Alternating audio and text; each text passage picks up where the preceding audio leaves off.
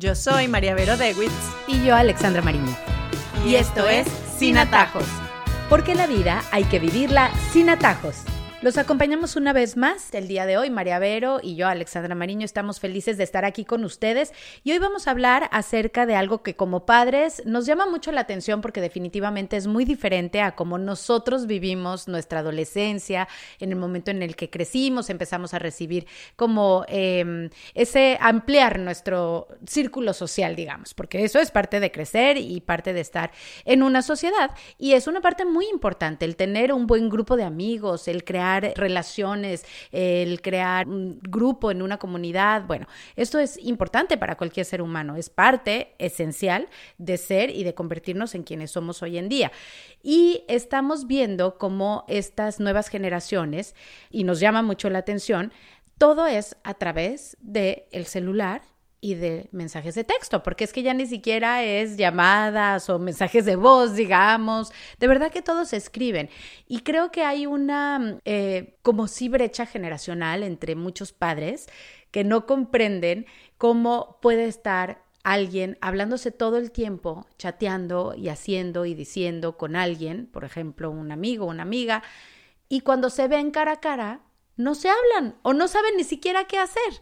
Entonces, nos llama la atención y eso es lo que vamos a hablar el día de hoy, para tratar de comprenderlo nosotros y a lo mejor darles algunas herramientas a nuestros hijos para que esas relaciones interpersonales que empiezan a crear, esas relaciones sociales, pues sean exitosas, ¿no? Que al final los va a llevar a una buena vida eh, con amigos y a crear relaciones después para su trabajo, para muchísimas cosas. Sí, yo creo que lo primero es importante no satanizar ¿no? Porque ¿cuál es nuestra primera tentación? Decir, ay, es que en nuestra época entonces a mí me tocaba llamar por teléfono y hablar con el papá de mi amiga para pedir, o, ay, en nuestra época no existía el teléfono, el celular que nos distraía. Bueno, no sé, cuántas cosas, cuántas cantaletas podemos hacer que al final son injustas para nuestros hijos, porque aunque es verdad que antes se vivían otras cosas, pues esta fue la realidad que les tocó vivir a ellos. Y creo que podemos ayudarlos a establecer relaciones profundas, amistades reales, a saber salir del teléfono y tener conversaciones significativas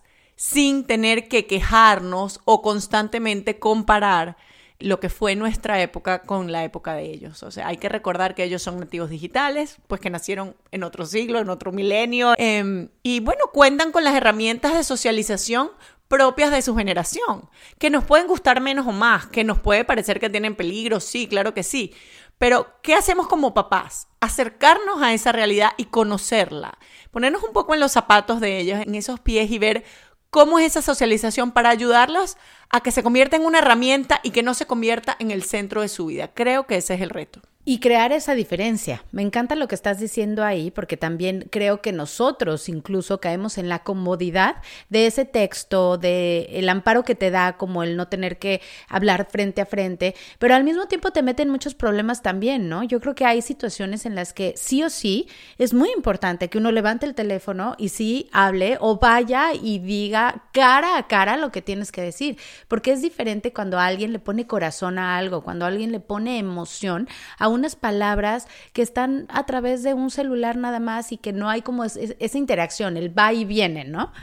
Sí, y definitivamente volvemos a un poco lo que habíamos hablado en algunos episodios anteriores sobre la incomodidad de nuestros hijos, ¿no? ¿Qué es lo cómodo para ellos? Hablar por, el, por texto, eh, hablar por emojis, eh, utilizar el Snapchat, eso es lo cómodo, porque es en donde ellos se sienten más relajados, es donde ellos se sienten que son más ellos, vamos a ponerlo, porque es lo que han aprendido a través de su socialización primaria.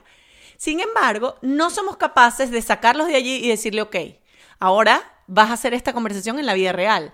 Y no somos capaces de obligarlos un poco a esforzarse por aprender, porque la socialización también se aprende, no es nata. El otro día eh, me dio risa porque mi hijo estaba con mi esposo y mi esposo saludó a alguien y resulta que mi hijo bajó la cabeza y como que lo saludó, pero como con, pena, ¿no? Entonces eh, mi esposo llegó a la casa y me dijo, oye, hay que enseñarlos a saludar a los adultos que no conocen, porque probablemente siempre están alrededor de adultos que conocen, en donde la interacción es diferente, pero cuando toca un adulto que no conocen, ¿cómo lo saludan? Entonces, cuando estábamos en un camino en el auto, nos pusimos todos a practicar ¿Cómo saludan a alguien que no conozcan? Un amigo de papá o mamá, un conocido, una persona que esté, ¿cómo la saludan? Entonces todos practicaban uno por uno. Hola, me llamo tal. Y levanten la cabeza y den la mano, etcétera. Bueno, son situaciones que tal vez son incómodas para nuestros hijos, pero que se enseñan, ¿no? Y lo mismo con aquella persona que tal vez conocieron una vez pero entonces hablaron mucho por texto y la vuelven a ver y no tienen la, no sé, la confianza de decir hola porque toda su conversación ha sido por texto y de repente se han dicho cosas muy, muy íntimas, ojo, que eso es otra cosa que tenemos que hablar, pero cuando se ven cara a cara sienten esa incomodidad, ¿no? De esa interacción cara a cara. Entonces ahí es donde estamos nosotros para ayudarlos a aprender cómo socializar cara a cara. ¿No crees que también suceda como el imaginario que antes podía pasar, por ejemplo, con las cartas. Entonces, tal vez no había textos, pero sí tenías cartas y muchos tenían lo que llamaban el pen pal y, y así surgieron, bueno, romances de épocas lejanas y demás. Pero creo que también tendemos a idealizar a esa persona que está detrás de la pantalla, porque te haces una imagen todos somos distintos cuando escribimos, ponemos nuestro corazón en las cartas. Yo creo que hasta es una herramienta de sacar tus emociones cuando las tienes, cuando te sientes frustrado triste o enojado, lo que sea. Mucha gente te dice, escríbelas. Y claro, cuando escribes es diferente y tiende tal vez quien está leyendo y quien está al otro lado a idealizar a esa persona, pero físicamente en un lugar y más en un ambiente social de una fiesta, de cualquier otro lugar donde hay mucha gente, eres otra persona también. Y ahí hay como un choque, ¿no? Entre lo que esa persona que tú sabes que conoces, pero la persona real. Entonces, ¿cómo ayudarles a trabajar esta, estas dimensiones, digamos? Yo creo que hay que conversarlo mucho con ellos. El teléfono se convierte también como en un muro de protección. Ellos mismos se protegen porque decir las cosas cara a cara siempre es más difícil, ¿no? Nos pasa a nosotros. Cuando tenemos que decir algo, es preferible decirlo por, por un texto que decirlo cara a cara. Incluso hay mucha gente que en redes sociales dice cosas espantosas, horribles, critica y todo, y son cosas que nunca en la vida diría en vida real cara a cara a otra persona, porque la pantalla, el texto se convierte en un muro de protección. Entonces hay que aprender a que ellos entiendan que el conocer a otra persona y el tener una relación de amistad, de amor con otra persona, tiene que ser sin ese muro de protección, porque te tienes que mostrar tal cual eres y no ese ser perfecto que dice las cosas que el otro quiere oír, que es capaz de esconderse tras, tras una frase bonita, etcétera. No, o sea, el ser humano real es aquel que se equivoca, que de repente tartamudea, eh, que de repente tiene un tono de voz que no le gusta tanto, que de repente se pone muy bravo en algún momento, que de repente le cuesta manejar sus emociones, no sé cuántos defectos podemos tener en la vida real que se notan cara a cara y que se pueden esconder detrás de un teléfono o un texto, ¿no? Entonces, yo sí creo que ellos entiendan esta diferencia y decir al final, estás conociendo a alguien, pero no lo estás conociendo en su totalidad, estás conociendo lo que esa persona quiere poner en ese texto. Pero para que de verdad haya una relación significativa, para que haya una amistad real, tiene que haber una conversación cara a cara o incluso, vamos a poner que sean amigos eh, a distancia, que hoy en día se usa mucho, bueno, incluso por teléfono, en donde tú puedas oír la voz, en donde puedas oír el tono de voz, hay una película eh, que salió en Netflix de una mujer que conoció a un hombre por eh, internet y luego cuando lo fue a conocer era otra persona, ¿no? Eso pasa mucho, lo que se llama el catfishing, o sea, ponen una foto distinta porque se sienten avergonzados. Bueno, entonces eso no es conocer a la persona, porque conocer a la persona somos cuerpos, somos almas, somos nuestro cerebro, somos lo que hablamos, lo que callamos, eso es lo que somos. Y si queremos de verdad tener una relación significativa con alguien de amistad o incluso una novia o lo que sea, pues tenemos que conocerla toda ella en, lo que es su persona, ¿no? Y no solo en lo que escribe o, lo que nos quiere mostrar. Soy muy amiga de crear espacios en los que los adolescentes o mis hijas, por ejemplo, estén libres de teléfonos. A mí me aterra mucho, me aterra ver y, y, no, creo que no es propio ni siquiera de una generación. Hoy en día salimos y ves en todos los restaurantes gente de todas las edades en una mesa con las cabezas abajo, mirando sus pantallas y no viéndose cara a cara, no interactuando. Y somos muchos los que levantamos la mano diciendo, eso no está bien, no es correcto, aquí algo está pasando porque esa comunicación que debes de tener con cualquier ser humano con el que has decidido sentarte unas horas a comer algo o, o estar en un lugar, pues tiene que ser cara a cara, no a través del mensaje de texto, no a través de tu pantalla, y, cómo podemos eh, crear esos espacios para nuestros hijos. Creándolos. sí, pero sin que nos volteen los ojos, sin que nos digan. Yo quiero realmente que comprendan de dónde venimos, porque para ellos es una realidad tan cotidiana con la que han nacido que no ven esa diferencia. Nosotros tenemos una posibilidad de, de, ver lo que era a lo que es, porque tenemos un punto de comparación. Ellos no lo tienen y por eso no se dan cuenta y creen que es la hora de uno. Porque ellos también siempre están acompañados. ¿Qué pasa? Nosotros teníamos muy definido nuestro tiempo con amigos, nuestro tiempo con familia, porque cuando estábamos con la familia no podíamos estar con los amigos porque los amigos estaban en su casa. Hoy en día ellos están conectados todo el tiempo, juegan videojuegos conectados, hacen tareas conectados, comen conectados, ¿no? O sea, pueden estar constantemente en compañía. Y les cuesta mucho soltar esa compañía, porque ellos van diciendo todo, o sea, van en el carro, aquí estoy en el carro con mi mamá, me fue a buscar al colegio, estoy comiendo a la casa, nos paramos a comer un helado, o sea, es esa necesidad de compartir, ¿no?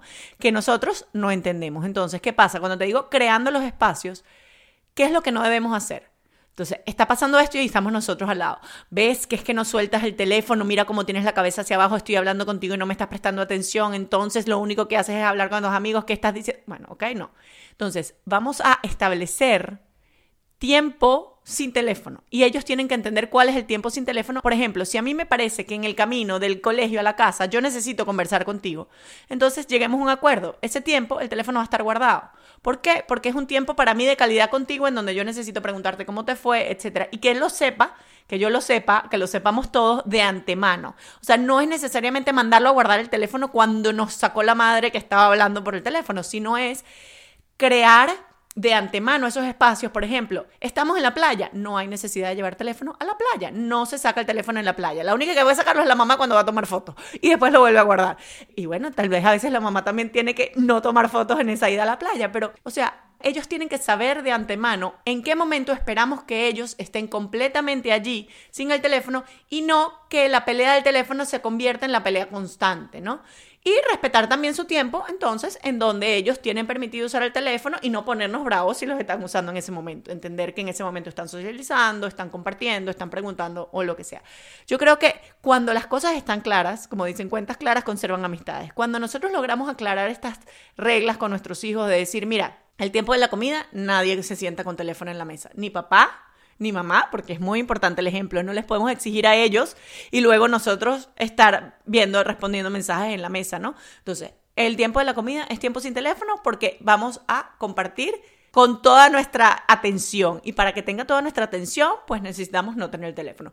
Y de repente este tiempo conmigo, cuando salgamos en familia, cuando estemos outdoors, cuando estemos afuera en la playa, no. Y luego respetarles entonces también sus tiempos en donde ellos interactúan, porque es también entender que esa es su interacción social. He visto dos cosas que me han llamado la atención y me gustan mucho y se las voy a compartir. En Amazon me encontré una cajita monísima hecha en madera que dice el desconectarse, ¿no? En familia nos desconectamos, bueno, hay muchas, muchas opciones y me encantó, de verdad hasta pensé que puede ser un buen regalo para muchas familias, justamente para crear esos espacios, porque cuando tienes un espacio físico en donde todos juntos como familia ponemos el celular y a lo mejor cuando se reúnan eh, los amigos, pueden poner el celular ahí y son herramientas que podemos utilizar para crear esos espacios de los que estamos hablando. Y otra cosa que también me ha parecido que es como un momento clave, sobre todo cuando quieres tener comunicación con tu familia, con tu pareja,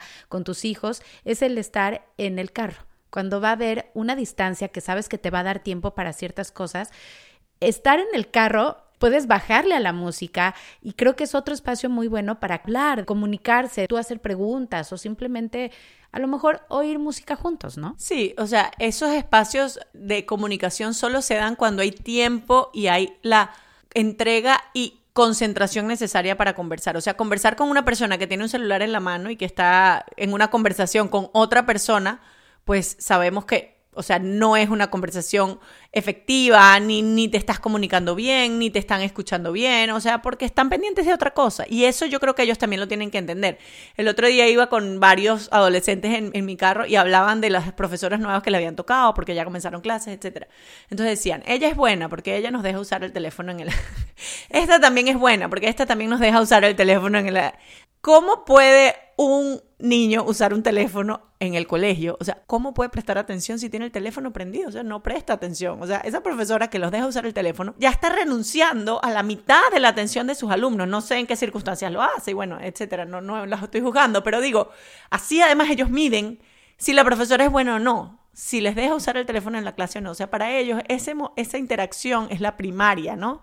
Eh, el poder tener su teléfono en la mano. Entonces yo creo que cada vez es más necesario que enseñemos a quitar ese apéndice eh, de la mano. Y nosotros mismos, que ojo, que a, los que más nos cuesta, a mí me cuesta muchísimo sacar el apéndice de la mano y, y, estar en lo que estoy, ¿no? Y que ellos entiendan que si estoy con el teléfono en la mano no estoy en lo que estoy, estoy medio con el teléfono y medio en lo que estoy. Y hay que decirlo mucho, pero también hay que mostrarlo y hay que enseñarles qué bien lo pasan de vez en cuando cuando no tienen el teléfono. O sea, creo que es un tema que nos va a tocar por mucho tiempo y que tal vez cada vez se va a hacer peor, porque yo no sé, en algún momento nos implantarán el teléfono en el antebrazo y ya lo tendremos pegado al cuerpo. Yo sí creo que ese paso, esa interacción entre la vida real y el teléfono es lo que caracteriza hoy en día a un adolescente y un joven maduro que son esos niños que tú ves y pueden mantener una conversación con un adulto, que te contestan bien, que son educados, y otro que está solamente sentado con la cabeza abajo y tú dices, wow, este niño será que está deprimido o qué, porque no entiendo, porque no habla, porque no es capaz de socializar. Y nuevamente es cuando los papás somos incapaces de decir, o sea, de poner límites. Eh, volvemos siempre al tema de los límites, es decir, aquí no, aquí estamos invitados a esta casa y tenemos primero, tienes que por lo menos una hora, tienes que estar sin el teléfono conversando y luego después si quieres lo puedes agarrar, o sea, llegar a acuerdos, cada familia tendrá su, su técnica, yo no digo cuál es perfecta, cuál es buena ni cuál es mala, cada familia tiene sus límites, hay unos que dicen yo no doy teléfono, otros dicen yo solo lo doy por cinco minutos, bueno, pero que sea consciente, que sea consciente y que tengamos esto en la cabeza. Hablamos en el podcast pasado acerca de ser selectivos con lo que veíamos en las redes sociales, por ejemplo. Creo que también hay que enseñarle a nuestros hijos a ser selectivos en la forma de interactuar en estos mismos textos o mensajes de texto, en, cómo engancharse o no engancharse con ciertas conversaciones que puede haber, porque ahora no solamente eh, en esos mensajes de texto o en esas plataformas es la conversación uno a uno. Es una conversación hasta con 10 y 15 y 20. Entonces, yo creo que también necesitamos no solamente desconectarlos, sino también debe de haber una guía por parte nuestra de cómo llevar a cabo esa relación incluso en el mismo texto.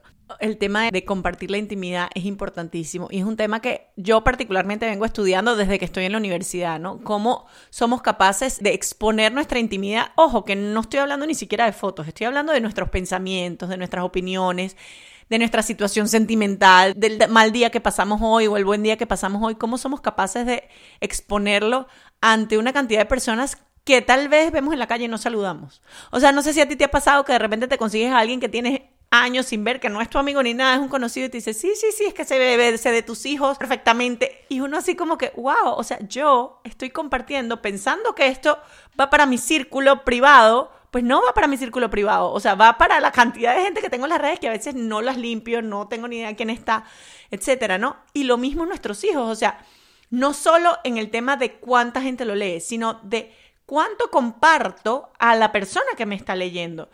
Hoy en día utilizan mucho Snapchat los adolescentes y están, completa, están todo el tiempo mandando fotos que son fotos que no tienen nada, porque por ejemplo van en el carro y es una foto de la guantera del carro, del volante, o sea, y entonces escriben, aquí estoy en el carro, va acompañado un texto de una foto, pero están como constantemente compartiendo lo que van haciendo. Es como una narración de ahora estoy acá, ahora estoy acá y ahora voy a llegar a hacer esto, etc. Entonces, ¿hasta qué punto esa persona, ese amigo, esa novia, lo que sea, tiene que saber todo lo que estás haciendo? O sea, ¿hasta qué punto hay que guardarse ciertas cosas para uno? Y yo creo que esto sí hay que hablarlo con los hijos, con las hijas. Tal vez los hijos, los varones son un poco más simples en este sentido, las niñas pueden ser un poco más complicadas, pero decir, hay ciertas cosas que te tienes que guardar para ti, porque en el momento en que las sacas ya no son parte de ti. Eso es lo de la intimidad. La intimidad cuando se comparte se destruye, ya no es íntimo. Lo que compartiste ya no es íntimo, lo íntimo es lo que queda dentro de ti. Entonces, ¿cuántas cosas estás destruyendo tú porque las cuentas sin que el otro las tenga que saber? ¿En cuántos problemas se meten por decir cosas que no les corresponde decir? por contar secretos que de repente no tenían que contar, por decir que están en sitios que tal vez no le interesaba. Entonces, esa prudencia, porque esa virtud se llama prudencia, ¿no? De saber hasta dónde comparto, a quién le puedo decir estas cosas, hasta qué punto entrego mi intimidad a los demás, yo creo que es una conversación muy importante y también Ojo, papás de adolescentes, revisar los teléfonos. Perdón, pero ay, es que la privacidad de mi hijo, si usted quiere privacidad, tengo un diario y yo se lo prometo que yo no se lo abro, usted lo guarda ahí y nadie se lo va a tocar. Pero lo que está en ese teléfono, eso no es privado, eso, eso es público. Y yo tengo la responsabilidad como mamá de saber que tú que todavía no tienes tu corteza frontal desarrollada y no sabes las consecuencias de las decisiones que estás tomando, que no estés tomando una decisión que te vaya a dañar la vida, porque les daña la vida. Lo que ellos hacen en esas redes se les puede devolver cuando quieran ser presidentes de un banco, cuando quieran buscar un trabajo, cuando quieran entrar a una universidad. O sea, se les devuelve por un comentario mal hecho, por una niñata, una niñatada de un adolescente. Entonces, yo como papá que te estoy criando todavía, porque cuando ya tú seas adulto, ya tu privacidad será tuya y tu libertad de tomar tus decisiones será completamente tuya, pero yo todavía te estoy educando y yo todavía tengo la responsabilidad de estar allí para decirte, mi amor, esta foto no la podemos poner porque esta foto, mira cómo se te ve aquí, cómo crees que te ven, etcétera, qué estás buscando con esta foto o por qué este comentario puede hacer daño, por qué puede herir, por qué se te puede devolver a ti, por qué decir esto a esta amiga no está bien. O sea, ¿cómo lo hacemos si no lo sabemos? Entonces, no es cuestión de revisarle el teléfono callado, no, frente a él, mira, o a ella, mira, ven acá, vamos a ver, ¿qué estás, ¿con quién estás hablando? Cuéntame, ¿quiénes son estos amigos? ¿Y por qué dicen esto? ¿Y por qué dicen estas groserías? Y sin horrorizarse, sin escandalizarse, pero, pero ser guía, ser guía, que yo creo que muchas veces renunciamos a eso muy rápido. Y así llegamos a las conclusiones el día de hoy. Hablamos al principio de no comparar el hoy con el pasado, con cómo se hacían las cosas antes. Nuestros hijos son nativos digitales y como padres debemos acercarnos a esas nuevas tecnologías para comprender mejor cómo socializan. La socialización también se aprende, nos dice María Vero, y somos nosotros los que debemos ponerlos en situaciones difíciles para ellos, sacarlos de esa comodidad del celular y poderles brindar un mundo en donde el cara a cara sea importante enseñarles. Decir las cosas cara a cara pues es muy difícil y la pantalla nos ayuda a escondernos, pero debemos ayudar a nuestros hijos a saber entablar relaciones reales, hablando directamente. El texto no es conocer completamente a alguien. Vamos a establecer tiempo sin teléfonos. Hablamos, esas son una de las herramientas importantes.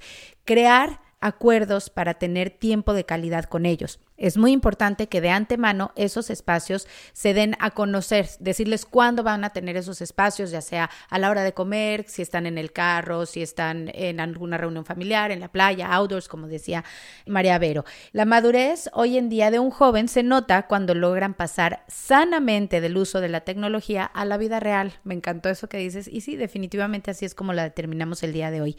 Ayudarlos a ser selectivos con sus contenidos y con cuánto comparten, enseñarles a tener prudencia. Es nuestra responsabilidad mostrarle las consecuencias de sus contenidos, ser guía para ellos. Así fue como cerramos el día de hoy este podcast que esperamos hayan disfrutado y bueno, del que aprendemos todos los días nosotros, porque también somos padres y madres en este camino de enseñar, de guiar y de hacernos mejores personas y hacerlos mejores personas. Ya saben que nos pueden escribir a nuestro email sin atajos gmail.com si tienen alguna duda, sugerencia, algún tema que quieren que tratemos y también que se suscriban a sus plataformas favoritas para que les avise cuando haya un nuevo episodio. Yo soy Alexandra Mariño y yo María Vero Dewitz. Y, esto es Sin Atajos. Porque la vida hay que vivirla sin atajos.